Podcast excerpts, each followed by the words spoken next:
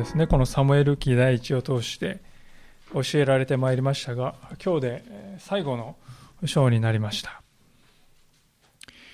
ここに書かれていますのは、イスラエルの最初の王であったサウルという人のその生涯の最後の戦いであります。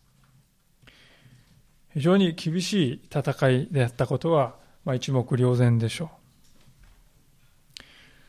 で、そもそもこの戦いに臨む前に、サウルという人はどういう状態にあったかというと、まあ、神様の言葉をどうしたらいいかと求めてもその答えがない。まあ、それで、霊媒師のですね、女性のところに行って、すでに亡くなっていたサムエルを呼び出して、どうしたらいいか教えてくれと。まあ、そういう状態でありました。で、そのサムエルを通して語られたのは、あなたは勝利するどころか、えー、あなたは明日、ペリシテ人の手にかかって命を落とすだろうと、まあ、逆のことを答えを受けるわけですよね。でそのような状態でありました。ですから戦いというものはですね、勝てる、勝つぞとかそういうですね、信念、あるいは確信というものがなければ、そもそもどうにもなりませんけれども、サウルの心の中は本当に恐怖で満たされていた。ですから戦う前から結果は見えていたとも言えるかもしれません。で、今、司会者の方に読んでいただきましたこの戦いの記録を見ますと、まあ、戦いの記録としては極めて簡潔だと思うんです。で特にダビデの親友でありました、この王子のヨナタンという人がですね、戦死した。まあ実にあっさりと戦死したと書いてありますよね。聖書の中でこうダビデのヨナダビデとヨナタンの友情物語っていうのはもう本当に何と言いましょうか。一つの麗しい光景なんですが、そのヨナタンがあっさりと戦死しています。衝撃を受けます。で、他ならぬ王のサウル自身のですね、死の場面も書かれていますが、確かに悲惨なんですけれども、敗れ去ったですね、古代の時代の戦いで敗れ去った王様の最後の時を書いた、この描写としては、まあ、ある程度抑えたトーンではないかなとこう思うんです。死に瀕したサウルが恐れたことがありました。それは、昔、あのサムソンという豪傑がペリシェ人に捕らえられた時に、なぶり者にされてしまった。そのように自分も生きたまま捕らえられ、恥ずかしむ受けることになるのではないかと恐れたわけです。それで横にいた付き人、道具持ちに、人思いに、えー、殺してくれと頼みますけれども、この道具持ちは、いやいや王様、あなたは神様に油注がれたお方ではないですか。まあ、そんな王様に手をかけることを極度に恐れまして、それをしませんでした。この道具持ちはペリシャ人から拷問を受けるかもしれないという可能性よりも、神様が選んだ人を手にかけるということを恐れた。ですから、あらゆる意味ではこの道具持ちの方がサウルよりも神様のことを恐れていたと言えるかもしれません。サウルのこの死の場面というのは確かに悲惨な死でありますけれども、しかし彼は誰からも見捨てられて孤独のうちに人生を終えたのではない。最後まで見届けてくれる忠実な部下が彼の傍らにはいたのだと。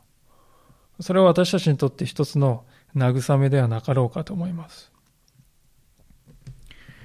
でしかしやっぱり一番重要なことはですね、この31節全体を通してどうでしょうか、皆さん。サウルという人の評価はですね、皆さん、一切書かれていないということにお気づきになるでしょうか。こうなって、こうなって、こういうことが起こったと、事実だけが淡々と記録されております。ですから、サムエル記のですね、この書いた著者の人は、戦いそのもの、あるいはそのところで、えああだった、こうだった、何が原因だった、何が問題だった、ああすればよかった、まあ、そういうことにではなくて、このような結果になったという、その結果の方を私たちは目に留めるべきだと、こう訴えているんではないでしょうか。その結果というのは何かと言いますと、この戦いを通して、サウルに対して神様がお語りになっていた予言が一切その通りに実現したということであります。聖書はサウルという人が良かったか悪かったかということをその最後において論評しません。ただ彼の死の場面を淡々と記すことによって、サムエルを通して語られた神様の言葉は、一つも地に落ちないんだということを、まあ、厳粛に私たちに告げているんではないでしょうか。サウルという人はその生涯を通して少しずつまいてきた種をこの時に刈り取ったのだ。そう聖書は語っているわけであります。ですから一切のですね、虚飾とか、一切の飾り立てる言葉とか、一切のこの評価の言葉が省かれて、彼の死の場面が淡々と書かれている。でしかし、えー、だからといって私たちの心の中からわだかまりが消え去るというわけではありませんね。なぜサウルという人はこういう最後を迎えなければならなかったのだろうか。なぜ神様は彼にこんな過酷な運命を負わせたのだろうか？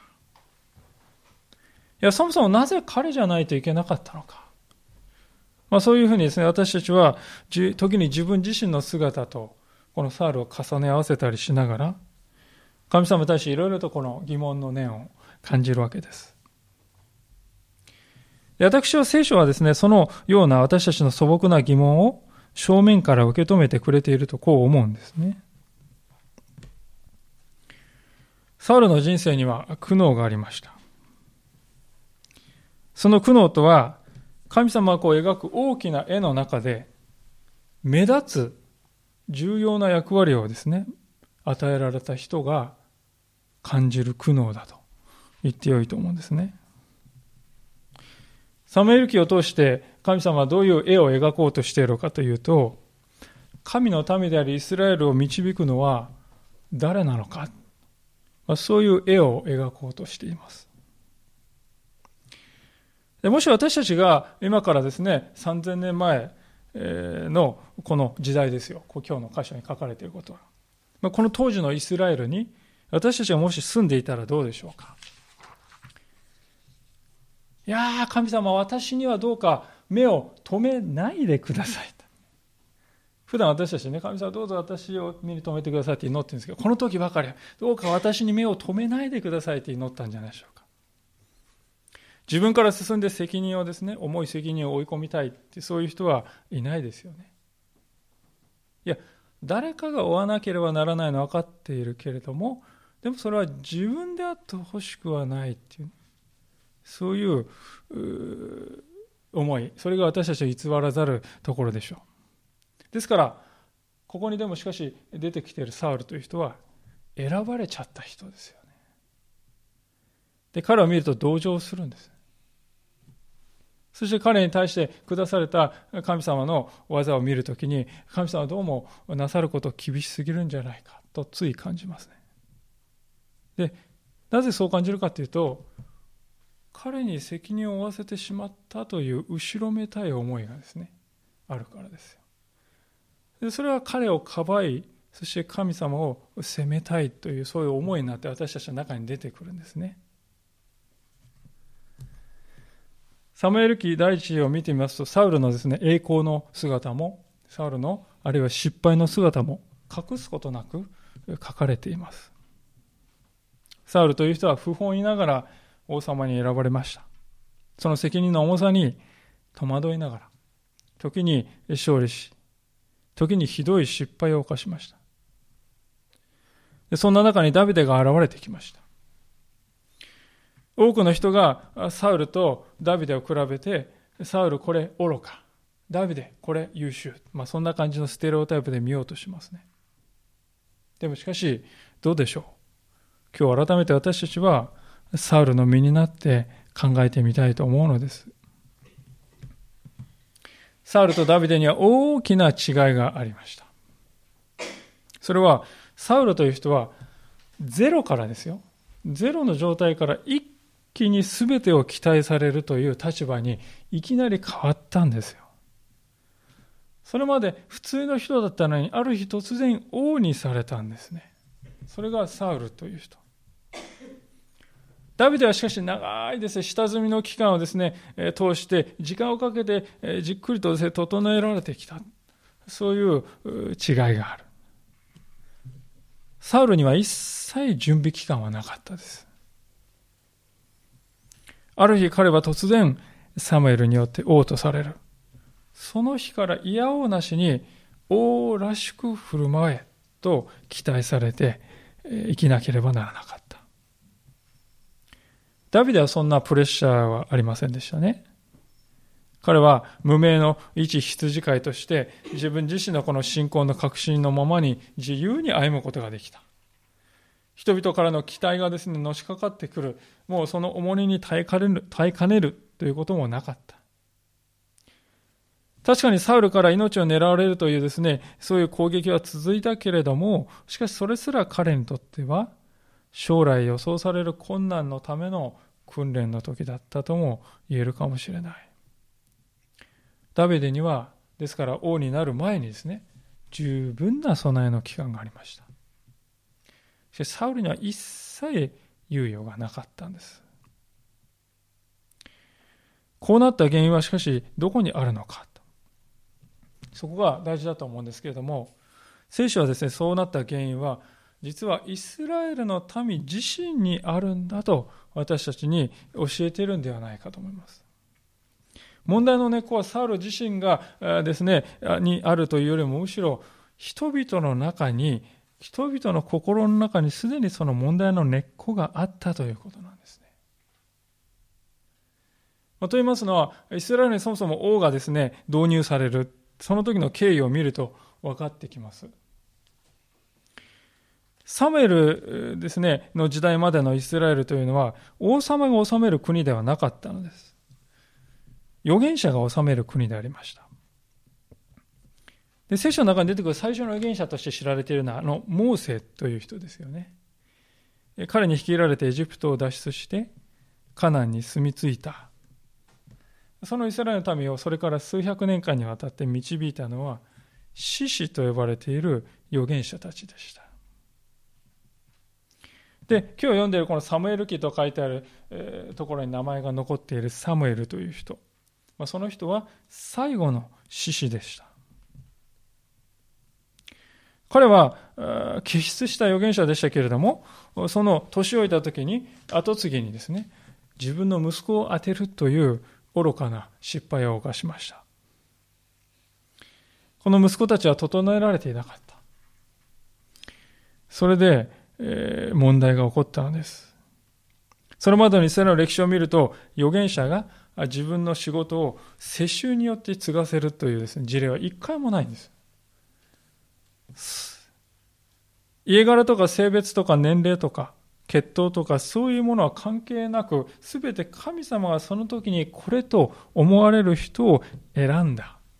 預言者として、そして任命した。それがイスラエルの伝統でありました。で、彼らがですね、預言者って、私は預言者に任命されたと言ってもですね、人々はそう簡単に信じない。その人が言うことが本当にその通りになるかということで、預言者はいつも吟味されました。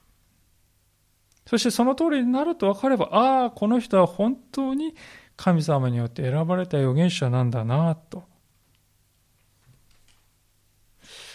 それがイスラエルの国の伝統であります。ですから、サムエルの息子たちが愚かであった。じゃあ神様は別の預言者をお立てになるよね。とそれだけのことだったのです。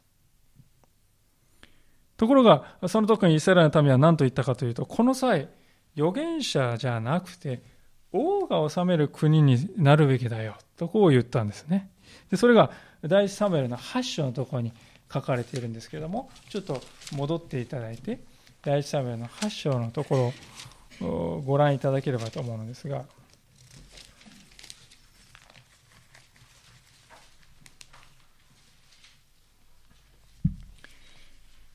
第一サムエルの8章の4節のところですね、3版の聖書は476ページ。教会の聖書をお使いの方は435ページになります。第一サムエル8章4節をお読みします。まあ、その前ですね、えー、じゃあ3節からサムエルの息子たち、この息子たちは父の道に歩まず、利得を追い求め、賄賂を取り裁きを曲げていた。こういう状態だったんですね。4節そこでイスラエルの長老たちみんな集まり、ラマのサムエルのところに来て彼に言った。今やあなたはお年を召され、あなたのご子息たちはあなたの道を歩みません。どうか今他のすべての国民のように私たちを裁く王を立ててください。彼らが私たちを裁く王を与えてくださいと言ったとき、その言葉はサムエルの気に入らなかった。そこでサムエルは主に祈った。主はサムエルに仰せられた。この民があなたに言う通りに民の声を聞き入れよ。それはあなたを退けたのではなく、彼らを治めているこの私を退けたのであるから。私が彼らをエジプトから連れ上った日から今日に至るまで、彼らのしたことといえば、私を捨てて他の神々に仕えたことだった。そのように彼らはあなたにもしているのだ。今彼らの声を聞け、ただし彼らに厳しく警告し、彼らを治める王の権利を彼らに知らせよう。まあ、こういうふうに、え、神様はサムエルに言われるんですね。で私たちはこの話を見るとき、いやいや、サムエルの息子たちは愚かだったから、じゃあ王様を求める。当たり前じゃないですか。こう思うかもしれませんけども、今読んだところからお分かりのように、神様はそうは見ておられないんですよ。そこに食い違いがありますね。で、その食い違いの原因がわからないと、サムエル記が全体として放っているですね、メッセージを見逃してしまうんです。じゃあなぜ神様はね、預言者を重視して、王様がいいって言った時に、それを非常にこう厳しく、あの退けようって非難非難しておられる、まあ、受け入れてるんですけども、しかしそれを非難しておられるのはなぜか。預言者は良くて王様はよろしくないと考える理由は何かそこはね大事だと思うんです。で一番大きな違いはですね選び方であります。先ほども申し上げましたように預言者というのは神様はその時に一番ふさわしい人を神様ご自身が選ぶんですよじゃ王様はどうでしょうか？言うまでもなく王というのは世襲であります王様の子供は生まれた時から自動的にお世継ぎですよ。つまり、人物本位で選ぶんではなくて、血統こそが大事だということになりますよね。まあ、確かに自動的に次の王が決まるんですから、まあ、いちいち権力闘争が起きないというそういうメリットはあるかもしれない。しかし、言うまでもないことですが、良い王様の息子も良い王様になるとは全く限りません、ね、むしろ王宮で甘やかされて育った王子が王様となった時に国を滅ぼしていくということは世界の歴史を見ると何度も何度も起こっておりますですから王を導入するということは人間性を吟味するですね機会を捨て去ってしまうということなんですね何より神様にいちいちどの方がリーダーがいいでしょうかと、そういうふうに神様に聞かなくたって、自動的に次のリーダーがどんどん決まっていくのですから。つまり国を治めるということから神様を除外していくということなんです。今読んだ8章7節で神様はこう言っています。それは彼らを治めているこの私を退けたのだとおっしゃっています。それはそういう意味ですね。神様が選んだ人ではなく、血統によって何もしないでも勝手にリーダー、王が決まっていく。ですから、王を求めるということは、神様をいらなくする企てだと言ってもよいわけです。で、もう一つですね、王様と預言者の間にですね、際立った違いがあるんです。そのことも忘れてはならないと思います。それは、権威の拠り所であります。預言者の権威の拠り所というのはどこにあるかというと、ただ神様ご自身なんですね。サムエルという人はですね、ただ、あれはサムエルだ、すごい。サムエルだからすごいって、ね、そういう理由で敬まれたんじゃないですよ。サムエルが語る言葉がその通りに実現していく。だからあの人は預言者なんだ。だから彼を敬うべきだとね、そういうふうになった。だからそれ以上でもそれ以下でもない。したがってですね、預言者の身分というのは一人に神様との関係にもう全部かかってんですよね。しかし王様はどうでしょうか？王様というのは明らかにですね、階級ですし身分ですよ。王様というのはただ王であるというだけで権威を持っております。ですから王様にとってはですね、神様のかとの関係がどうであるかっていうのはですね、もうあんまり問題じゃないですね。2の次、3の次なんですよ。王様であるがゆえに権威があるんですから、その王様はですね、どうにかして王の座にとどまり続け、しがみ続ける。それが一番ですね、重要な関心事になっていくわけですね。で、だからこそサウルはですね、そこにはまってしまった。自分の王座を守り通そう、守り通そうとですね、必死になって、そこを脅かすであろうダビデを必要に狙って殺そうとしてきたんですね。そういうふうになるということです、国が。ですから、イスラエルの民が預言者が治めていた国から、王様を治める国に変わってほしいって言ったときに、そこまで考えていたかというと、おそらく考えていないでしょう。8章5節では、何と言ってるかというと、どうか今、他のすべての国民のようにと言います。言っています。彼らの王様のイメージっていうのは他のすべての国。つまり、その他のですね、イスラエル以外の国で王様っていうのは、軍事的に優れた人で、えーえー、国をですね、軍隊を導く偉大な英雄であると。まあ、それが他の国の王でありましたから。そういうイメージなんです。ですから預言者っていうとこう杖だけ持ってね、こう、あまり綺麗でもない服を着ながら、そして人々の信仰に訴えるんですよね。信仰という不安定なものに訴えて民を導く預言者と、いや、それはもうダメでしょう。たくましい軍馬にまたがって、立派な甲冑に身を固めて、叫び声、うわーっと叫び声を上げて、兵士を鼓舞して、そして敵陣を先頭に立って一気に蹴散らしていく偉大な王だ。私たちの国もそういう王様を抱きたい。周りの進んでいる外国のようにならなければ生き残れないじゃないか。そう考えていたに違いないと思うんです。サウルとしてある意味ではこういうですね、気まぐれな人たちの過剰な期待によって押しつぶされてしまった犠牲者だと言ってもよいかもしれません。考えてみてください。サウルには王様として整えられるための準備の期間は一切なかったのです。ある日突然、王が必要だと言い張る人々によって、普通の人が国全体の期待を一身に受けなければならない身となった。皆さんがサウルの立場だったらどうでしょう？いや、もう逃げ出したい。そう思うんじゃないでしょうか。サウルもそうでした。彼が王となる。サウルが王となるってですね、サムエルが発表した時に彼はどうしてたかっていうと、荷物の陰に隠れていたって聖書に書いてあります。その時の彼の心の中にあった偽らざる思いは、ああ、神様、誰か他の人をお願いします。私ではなくて他の人をと。そういう思いだったでしょう。人の気分というものは移ろいやすいですね。王様に対する期待というのは、あっという間に失望に変わって、そして敵意にまで至っていきます。あっという間に変わってしまう。そんな無数の人たちを前にして彼が日々感じていた重圧というのはどれほどのものだったかと、こう思わされるんですね。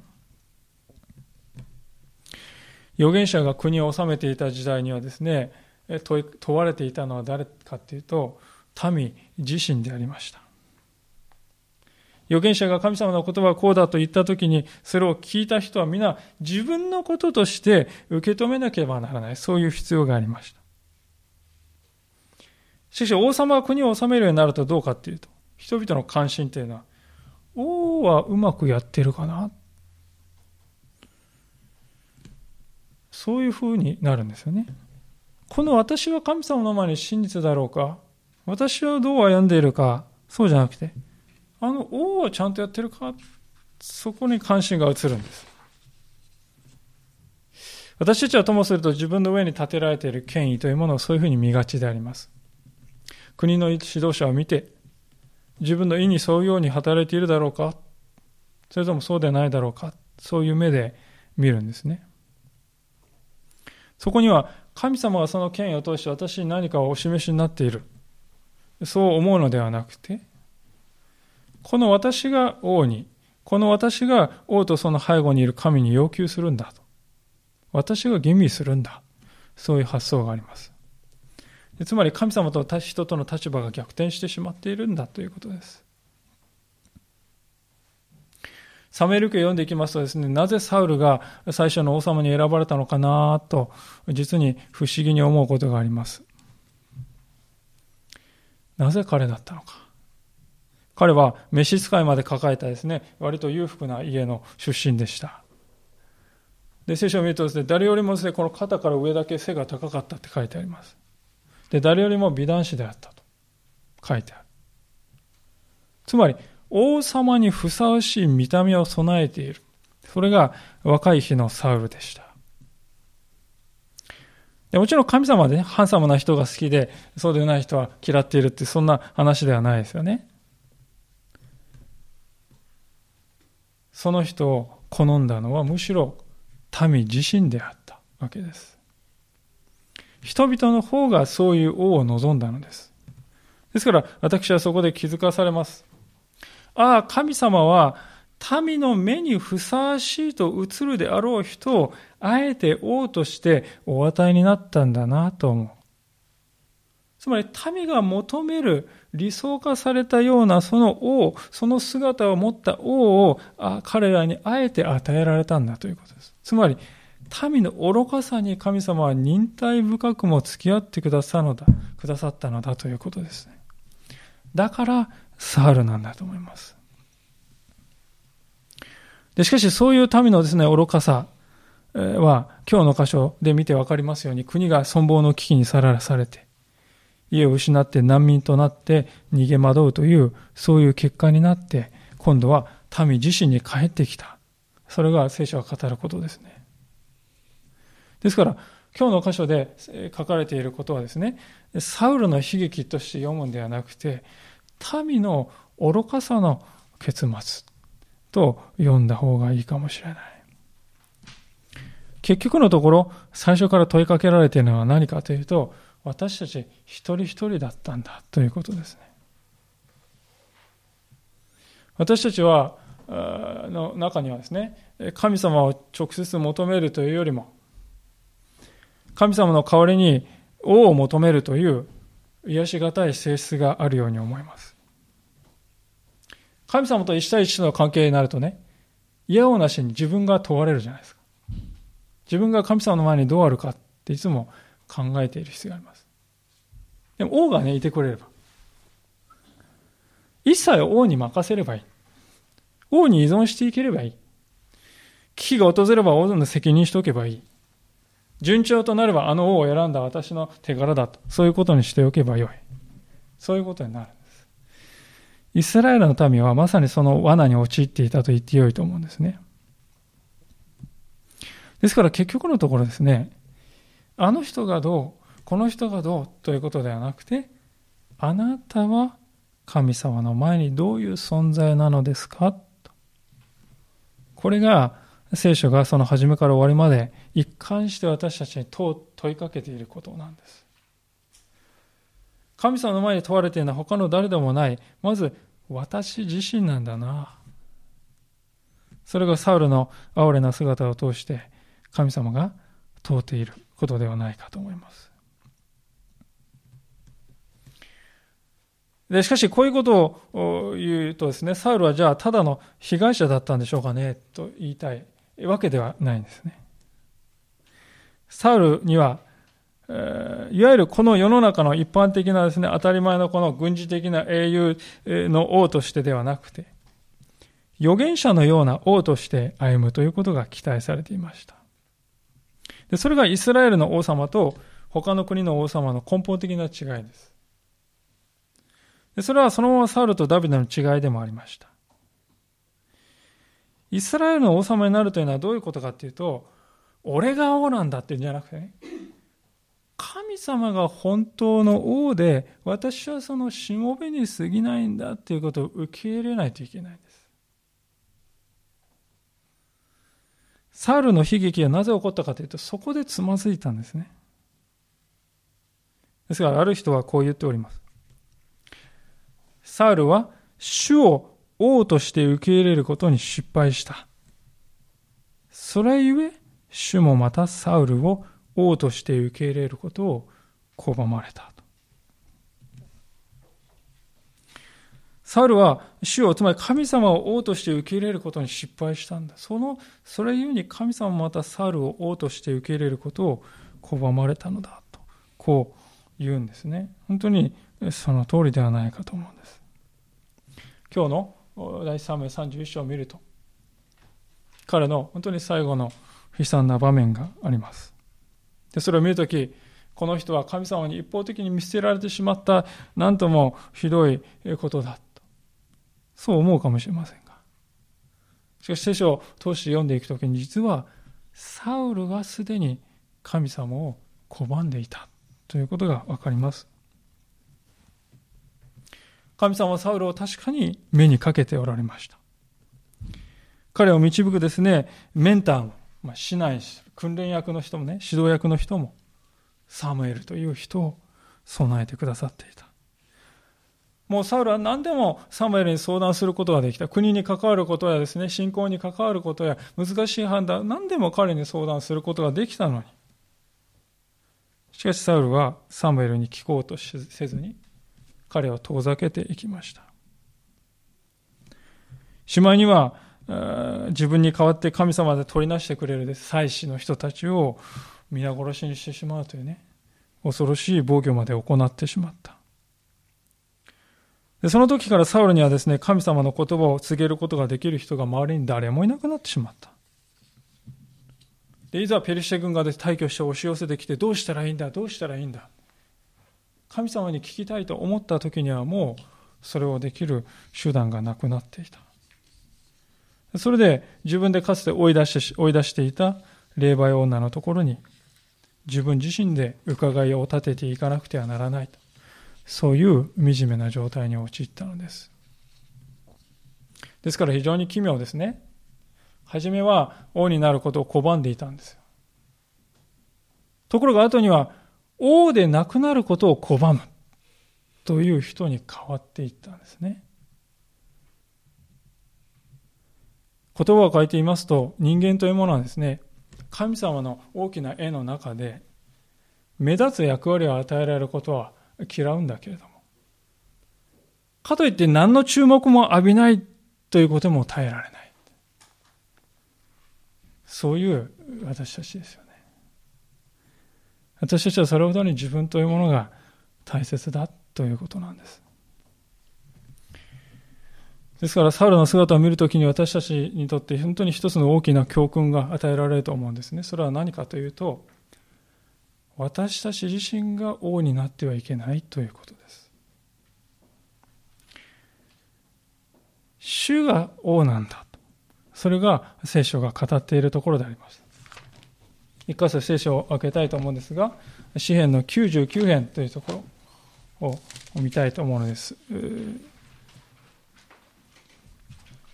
第3版の聖書では1005ページになります。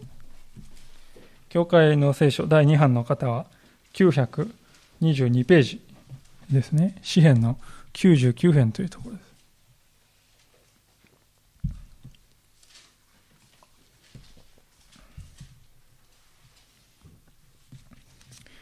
詩篇の99編を読ませていただきます。主は王である。国々の民は恐れをののけ。主はケルビムの上の御座についておられる。地よ震えよ。主はシオンにおいて大いなる方。主はすべての国々の民の上に高くいます。国々の民よ。大いなる恐れ多い皆を褒めたたえよ。主は聖である。王の力は裁きを愛する。あなたは公正を固く立てられた。あなたはヤコブの中で裁きと正義を行われた。我らの神、主をあがめよ。その足台のもとにひれ伏せ、主は聖である。聖書は神様が王なんだとこうはっきり言っています。ですから、クリスチャンとして信仰を持つということはどういうことですかとこう私がもし問いかけられたならば、こう答えたいと思います。神がいるかいないか、いる。それだけを信じるんじゃ不十分ですよ。神様を信じるということは、この神様が私の王なんだということを受け入れるということですよと。そう申し上げたいと思います。今までは自分の人生の王様は自分でした。でもこれからは、この方に、神様に私の人生の王になっていただくっていうこと。それが神様を信じるっていうことですよとお答えしたいんですね。で、だからこそですよ。信仰を持つ人は少ないんです。神を求めようって人は少ないんです。なぜかというと、今まで自分が王様なんだから、心地よいんです。でそれを手放して、神様を王になっていただくってね、手放すんですよ。自分の王座を。いや、誰であっても自分の大事なものを手放すことには、苦痛が伴います。ですから、サルもそこで本当に葛藤したんです。でももしそこで手放そうとしないで自分のもとに私の人生の王座は私のものだってね、握りしめ続けていたら、今度はその握りしめてるものが王様となって、自分はその奴隷になっちゃうんですね。猿の姿はまさにその実例じゃないでしょうか。ダビデという人は誰よりも忠実なはずの部下でしたよ。誰もがね、ダビデをなぜ狙うのか。ダビデほど忠実な人がいるだろうかと。周りの人はみんな思っている。でもサウルは、この男が誰よりも危険な反逆者だと言って、彼の命を狙いました。それはなぜかっていうと、サウルが王位というものをね、自分の王にして、その王位の奴隷になってしまっていたから。王位を守るためなら何でもやるんだってね。それは奴隷の哀れさなんです。ですから、私たちが本当に心したいのは、神様に王になっていただかない限りね、なんか別のものが必ず私たちの王様になるんだということです。それを聖書は教えていると思います。イスラエルのためは目に見えない神様の言葉を語るね、預言者を退けました。その結果ですね、代わりに目に見える王様を求めました。英雄としての王様を求めました。まあ、それ自体がですね、非常にこう暗示的、意味深ですよね。つまり私たちはこの世の何か目に見えるものを王として、その前にね、その奴隷になろうとする性質を持っている生き物なんだということです。王を欲しているのです。目に見える分かりやすい王を欲しているのです。その王がいれば自分は責任を負わなくてよい。私が問われることはない。全部王だ。そう言っておけるんです。楽なんです。ですから、原則は、聖書が教える原則は非常にシンプルだと思いますね。神様に私の人生の王になっていただくと。そこに自由があるのだということです。ダビデが多くの失敗にもかかわらず最後まで自由であり続けたと、サムエル記のこの第2の方を見ると分かってきます。そこには彼の多くの失敗がまた書かれていきます。しかし彼は最後まで自由でした。それはダビデがいつも神様を王とし続けて、私の王位、そんなものは取るに足らぬものだと。最後までそのですね、態度を崩そうとしなかったからですよ。ですから非常に逆説的でありますけれども、神様を王様として歩んでいくときに私たちは自由なんです。でも神様以外のものを王様として歩んでいくなら、実はその奴隷になっているんだということです。で今日最後のところを見るとき、私はですね、その思いをさらに強くするのでありますけれども、第一サマリの最後の31章のところの11節のところをお読みしますけれども、こう書かれています。ヤベシュ・ギルアテの住民がペリシテ人のサウルに対する仕打ちを聞いたとき、勇士たちは皆立ち上がり夜通し歩いていって、サウルの死体とその息子たちの死体とベテシャンの城壁から取り外し、これをヤベシュに運んでそこで焼いた。それからその骨を取ってヤベシュにある柳の木の下に葬り、7日間断食したとこう書いてあります。ヤベシュ・ギラデというのはイスラエルの中の町ですけども、その人たちは、サウルの亡骸が恥ずかしみを受けていると聞いた時に奮い立って、真っ暗な中を夜通し歩いていって敵陣のど真ん中に忍び込んで、その遺体を取り外して丁重に持ち帰って丁重に葬って、そして喪に服したと書いてある。遺体を焼くっていうのはですね、当時イスラエル、日本では普通ですけど、イスラエルで遺体を焼くっていうのは普通ないことなんですが、なぜそうしたかというと、遺体がまた埋めても掘り返されて、また晒されてしまうということを絶対にさせないっていうね、強い意志の表れです。だから焼いておいたんです。で、しかも彼が忍び込んだね、ベテシャンの町っていうのは非常に強力な要塞都市として発掘で分かってますね。要塞都市でありました。そんな守りの固いところに命の危険を冒してなぜ忍び込んだのか。それは、このベテシャンの人たちは、サウロにですね、一方ならぬ恩があったからですよね。11章のところを、ちょっとですね、最後に見ておきたいのですが、11章の一節をご覧ください。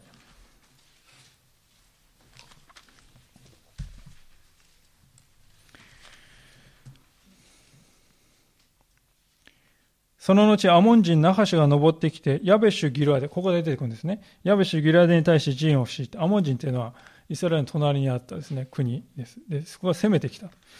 で、陣を敷いて、ヤベシュの人たちはみんなナハシュに行った。私たちと契約を結んでください。そうすれば私たちはあなたに使いました。つまり、奴隷として使える総主権契約を結びたいという話です。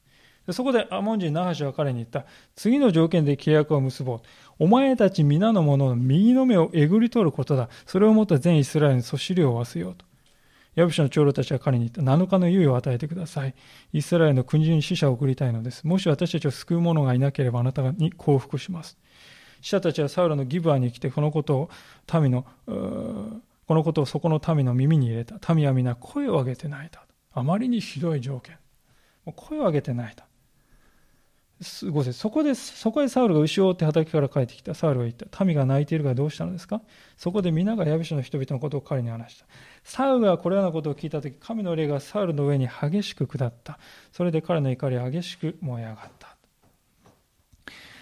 えー、そして11節翌日サウルは民を3組に分け、夜明けの見張りの時、自衛に突入し、昼までアモン人を撃った。残された者はもいたが散っていって二人の者が共に残されることはなかった。その時タメサムエルに言った。サウルが我々を治めるのは誰か治めるのかなどと言ったのは誰でしたか？その者たちを引き渡してください。彼らを殺します。しかしサウルは言った。今日は人を殺してはならない。今日主がイスラエルを救ってくださったのだから。この出来事をねヤベシュギラーデン人たちは忘れることがなかったんです。それで自分の命を顧みずにサウルに対して忠誠を表したんですね。で、これはサウルがね、王様になった当日に起こったことなのです。この時サウルには神の霊が豊かに注がれたと書いてあります。彼には彼は大勝利をしますけれども、それでもおごることなく13節にあるように、主がイスラエルをお救いくださったのだ。私ではない。神様だ。とこう言っていたんです。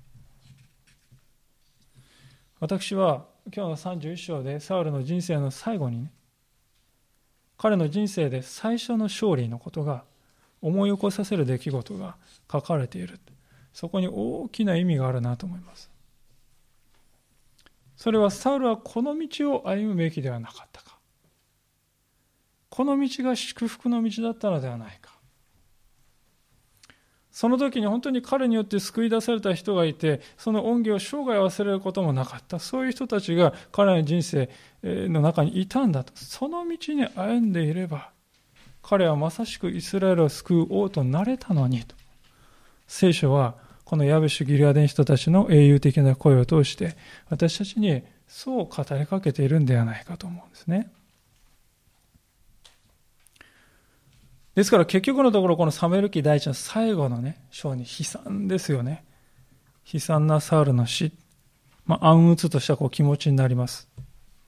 なんでこんなことが聖書に書いてあるんかと思うかもしれないけれども、でもこれは私たちへの問いかけなんですね。それはすなわちイスラエルの王となる者はどのようなものであるべきだと思いますかとそう説いているんですイスラエルの最初の王は残念ながらこのような最後を迎えてしまった。では主が望まれる王とはどのようなものであるべきか？そう私たちに問いかけている。言うまでもなくそれはサウロの後を継いで王となるダビデを予感させます。つまり陰鬱な状況はあるんです。しかし後には必ず神様に油注がれた。もう一人の王が来ると。そういう予感がある。期待があるんです。これは今の時代生きる私たちにもそのまま当てはまるのではないでしょうか。私たちの人生には苦難があります。時にはサウルのように蒔いた種をですね痛みと嘆きを持って刈り取らなければならない。そんな時があるかもしれません。しかしやがて誠の油注がれたメシア誠の王であるイエス・キリストが私たちのところに再びおいでくださると聖書は約束しています。ですからある意味で私たちはこのサムエル記第1の31章とサムエル記第2の1章その間の時代を生きているともう例えて言うなら言えるかもしれない。私たちはイエス様に期待するものです。今の痛みと悩みが大きければ大きいほど、なお一層、その悩みの一切を引き受けてくださると。そして許しと再生をもたらしてくださる。真の王が来られる。そのことを私たちは期待するんですね。現状が悲惨であればあるほど、主に期待するんです。神様は、なぜなら歴史を支配し導いておられるお方だからです。この方は私たちの数々の弱さにもかかわらず、それすら用いて救いを達成することができるお方です。この方に今日新たな信頼を置いて歩んでいきたい。そう思わされます。お祈りしたいと思います。